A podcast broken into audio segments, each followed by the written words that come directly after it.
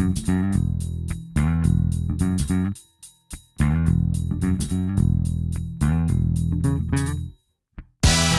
Viva, sejam bem-vindos ao Serviço Público Bloco de Notas da Antena 1.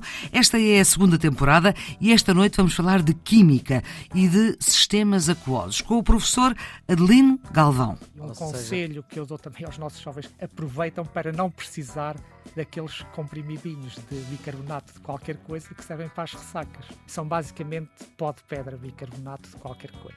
Uns de sódio, outros de magnésio, outros mas é basicamente isso, porque quando reage com a acidez do nosso estômago, liberta o dióxido de carbono nessa reação química, vulgarmente arrota-se, claro. que é a libertação do mesmo CO2.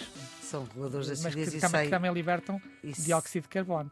Adelino Galvão é doutorado em Química, é professor e investigador no Instituto Superior Técnico, é também secretário-geral da Sociedade Portuguesa de Química, foi um dos promotores do Ano Internacional da Tabela Periódica, no ano passado, e colaborou com aquilo que se chama as aprendizagens e essenciais na área da química, aquilo que os alunos têm mesmo que estudar, porque são essas as matérias que o Ministério da Educação coloca para o ensino da química.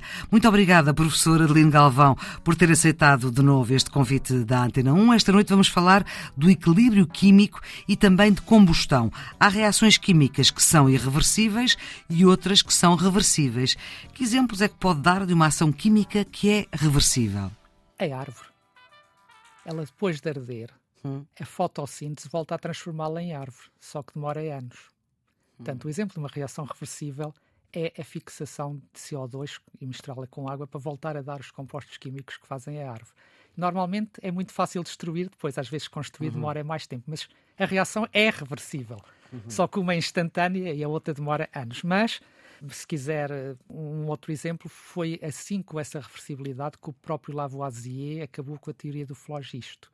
Porque do? ele, do flogisto, aquela rio que havia só cinco elementos, terra, ar, fogo e flogisto. E o que é que ele fez? Quando ele fazia a combustão do hidrogênio para obter água, à partida, aquela energia que se libertava, eles pensavam que era o tal flogisto que se ia embora. Mas depois só ele fez a eletrólise da água e voltou a produzir hidrogênio e oxigênio. Então ele disse, se o flogisto se foi embora, de onde é que ele agora veio para eu voltar, a voltar para trás? E isso destruiu completamente essa teoria antiga dos cinco elementos e passámos a ter a química moderna do, de quatro e agora temos as dos quatro e o flogisto. E, e, agora passamos a ter a, a dos 118, da tabela periódica, e portanto foi assim que. que é o? A atual é a tabela periódica do Mandaliev, não é? Aquela que celebramos o ano passado. E antes havia só os uhum. quatro elementos. Agora temos carbono, oxigênio, ferro. Essa teoria antiga foi destruída uhum. exatamente com uma experiência em que se fez uma reversibilidade de uma reação química. Vamos a outras, outras que, que é todas as que envolvem a água. Essa água aparece também em vários sítios e num dos sítios onde aparece a água é nas grutas onde temos estalactites e estalagmites. Não pensamos que são reações químicas, mas são. Mas são, exatamente. É água. Como é que a água se eleva e se deixa cair? A água não se eleva, está no sol e vai escorrendo. Ah, e elevar eleva-se por capilaridade. É a mesma uhum. coisa que nos nossos cabelos, quando estão molhados, a água tem tendência a, a sair. a sair por capilaridade. Mas eh, esse é um bom exemplo e até uma experiência. Eu acho que a química é uma coisa que deve ser feita no uhum. laboratório também. E é uma experiência muito simples de fazer, que se podia fazer, por exemplo, em qualquer escola e nós em nossas casas. Novamente, volto a dizer, se calhar não se podem dizer marcas aqui, mas eu digo hum. isto de uma forma mais comprida.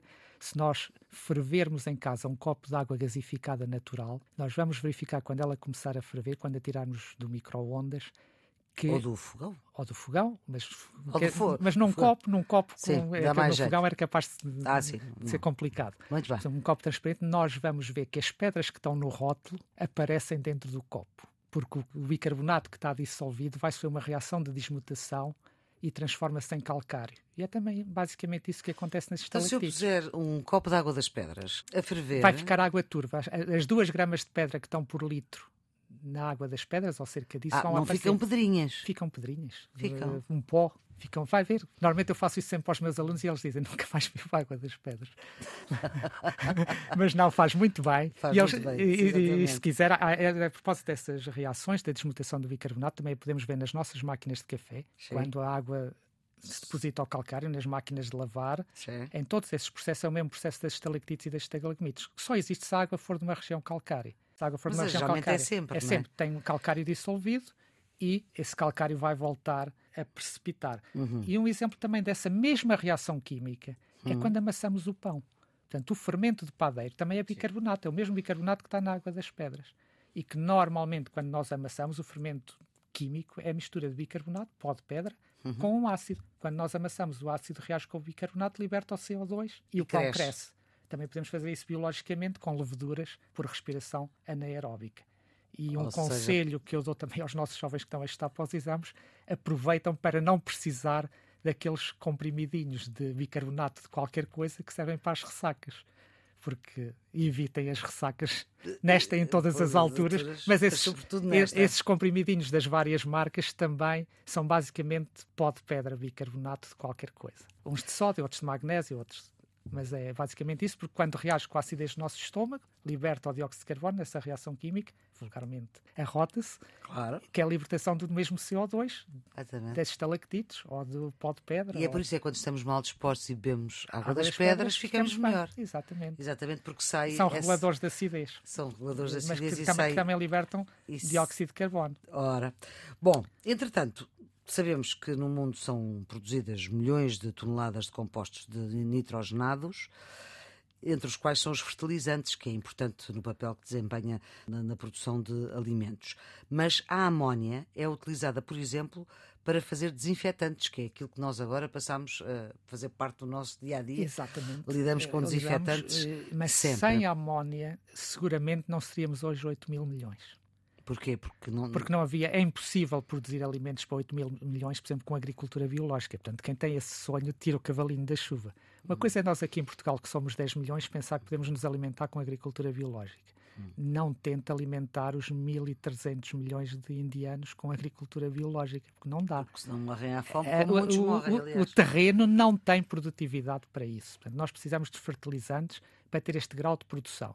E isso só se conseguiu quando o Haber e o Bosch tornaram industrialmente produzível à tonelada os fertilizantes. E dou-lhe mais exemplos desse uhum. tipo de reações químicas, sem ser com a amónia. Por exemplo, quando o Fleming descobriu a penicilina, Sim. mas essa penicilina iria, iria, curar muito pouca gente. Por exemplo, se a Margaret Hutchinson Rousseau não tivesse desenvolvido um, um processo industrial para a produzir à tonelada. E, portanto, aí salvaram-se milhares de vidas. Portanto, é preciso ter a ciência e depois uma engenharia que a produza. Já agora, a, a Margaret foi a primeira mulher a receber um doutoramento pelo MIT. Mas não recebeu no, no, Nobel. Não, não recebeu, Nobel. Hum. Mas também, por exemplo, o, o George Rosenkratz desenvolveu a produção em massa da progesterona. Portanto, se essa produção em massa de uhum. progesterona, uhum. portanto, transformar a reação química que se conhece numa coisa produzível à tonelada, hoje em dia os métodos anticoncepcionais seriam um privilégio de ricos. Portanto, é sempre preciso juntar a engenharia química uhum. à química para poder dar, dar estes saltos. Eh, eu queria falar além dos detergentes e, de, e, da amónia, dos, dos fertilizantes, para perspectivar um bocadinho do futuro. Portanto, nós temos que pensar, começar a pensar fora da caixa, é essencial. Hum. E se hum. nós pensarmos na amónia, a amónia é mais ou menos parecida com o metano. E tem... Amónia ou amoníaco? É, não é? É, amoníaco é a solução da amónia. Portanto, quando, quando é a versão comercial. cheira mal. É? o amoníaco é a versão comercial. A versão uhum. 100% concentrada será a amónia. E, portanto, quando eu tenho o amoníaco ou, ou a amónia, para, aqui, para este efeito tanto faz, ela tem um terço da capacidade energética que tem o diesel. E, portanto, eu podia usar diretamente numa reação de, de combustão a amónia para usar como combustível. Mas melhor ainda, se eu pensar que em vez de produzir amónia, porque é que eu não produzo amónia ao contrário? A tal questão da reversibilidade. Uhum. Se eu produzir amónia ao contrário, por exemplo, numa bateria, como agora se fazem para os carros de hidrogênio, portanto, o que eu vou obter é azoto e hidrogênio. Uhum. Para o azoto já é 3 quartos do que eu respiro e não me faz mal nenhum. Portanto, em vez de estar a libertar CO2, estaria a libertar azoto. É o equivalente na química da amónia à química dos hidrocarbonetos. Uhum. É libertar azoto que já existe para aí com fartura e, além disso, ia produzir hidrogênio que posso usar nas células dos carros já atuais. Portanto, a amónia pode ser um combustível do futuro, porque o hidrogênio é muito perigoso. E se eu produzir o hidrogênio só no momento em que preciso dele, através hum. da reação inversa da amónia, não tenho riscos de explosão, os acidentes que ninguém ainda pensou, mas quando um desses carros a hidrogênio se espetar e depois oh, oh, a seguir houver uma explosão, o que é que acontece? Portanto, é esses problemas que deixam de existir. Isso talvez a amónia é líquida, enquanto o hidrogênio tem que ser armazenado criogenicamente. Eu meto hum. amónia como meto gasolina, e além disso depois posso produzir o hidrogênio localmente e no momento e portanto tem que se perspectivar um bocadinho o futuro e isso vai ser um futuro próximo não é não é longínquo muito bem Vamos voltar à água, porque há vida Sim. na Terra, porque existe água e até Sim. o corpo humano é constituído grande percentagem de água, o que nos leva a uma outra ideia que são as reações em sistemas aquosos. A água tem a particularidade de dissolver substâncias e isso dá algumas particularidades às soluções. Dois copos, um com açúcar dissolvido e outro com sal, são aparentemente iguais, mas são um monte de diferenças. Exatamente, e voltamos ao. Estamos sempre a voltar ao princípio. Pois. À primeira pergunta: o que é que é uma reação química? Química, pois. É que quando eu dissolvo o cloreto de sódio, o cloreto de sódio transforma-se em duas espécies: hum. um átomo de cloro com uma carga negativa e um átomo de sódio com uma carga positiva. Portanto, houve uma reação química. Enquanto quando eu dissolvo açúcar, a única coisa que acontece é uma interação física. As moléculas são como umas bolas de plasticina, portanto, os químicos são mais ou menos uma espécie de oleiros. E quando eu moldo a plasticina, ponho mais cargas negativas de um lado e mais positivas no outro. E, portanto, se tiver uma outra molécula ao lado que também tem mais cargas positivas num lado e mais cargas negativas no outro, elas podem se aproximar só para ter interações favoráveis entre as cargas positivas e negativas. Isso não tem nada de química. É uma interação puramente física, que é muito importante porque praticamente todas as propriedades dos compostos moleculares só derivam dessas interações químicas. É físicas. Que é físico-química. Físico é? porque a química das moléculas só interessa para dar forma e função. Sim. Nos compostos moleculares as propriedades vêm de interações meramente físicas, sem química nenhuma. Uhum. É como o ferro que nós metemos dentro do betão. Sim. Serve para dar forma, resistência estrutural e função. Os átomos, os núcleos, só servem para dar forma à molécula e função, porque depois as propriedades são definidas apenas por essa forma e a função é definida pela forma e não por interações químicas. Até uhum. as próprias duas hélices do DNA só interatuam por ligações de hidrogênio, que não são ligações químicas. São um bocadinho químicas, mas muito pouco. São mais e, físicas. Portanto, isto é, a nossa vida isto é um laboratório. É, e novamente eu voltava ao ferro, portanto, hum. tenho que voltar sempre ao princípio, no ferro 2 e no ferro 3. E vamos pensar em algumas reações químicas, em alguns equilíbrios químicos. Por exemplo, quando eu estou numa garagem e vejo uns detetorzinhos de CO. Portanto, quando o CO se liga ao ferro 2 da hemoglobina, impede que esse lugar de, do autocarro seja ocupado pelo oxigênio. E, portanto, eu morro asfixiado porque o oxigênio não chega às células. Uhum. Mas, por exemplo, se eu tiver a mesma intoxicação com cianeto, o que é que acontece? É que o cianeto não vai competir com o oxigênio pela hemoglobina. O que é que ele vai eh, competir? Ele vai competir pela enzima, pelo centro de ferro na enzima, portanto, no eh, citocromo C, no citocromo C, e impede de transformar o oxigênio impede de oxigenar as células. Impede de oxigenar as células porque e é por isso é que se morre. Por isso é que se morre. Portanto, o oxigênio chega às células, mas não pode ser utilizado porque a enzima promove a sua oxidação não está lá. E, portanto, é impossível partir o oxigênio em átomos, pode incorporar em tecidos e em coisas. Portanto, uma impede a cadeia de transporte, é como fazer uma greve na linha de Sintra. O outro impede que os passageiros, depois de desembarcar, entrem no local de trabalho. Portanto, são funções, é pior. são piores. E são funções completamente diferentes. E, portanto, são reações químicas que têm que ser. Tudo isto acontece no nosso organismo diariamente e a todo momento. Muito obrigada pelo seu contributo, professora Adeline Galvão, para o Serviço Público Bloco de Notas, neste caso da Química.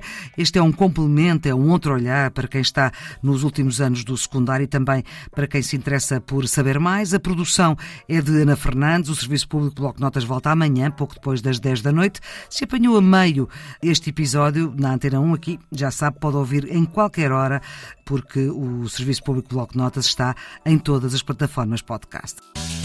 You.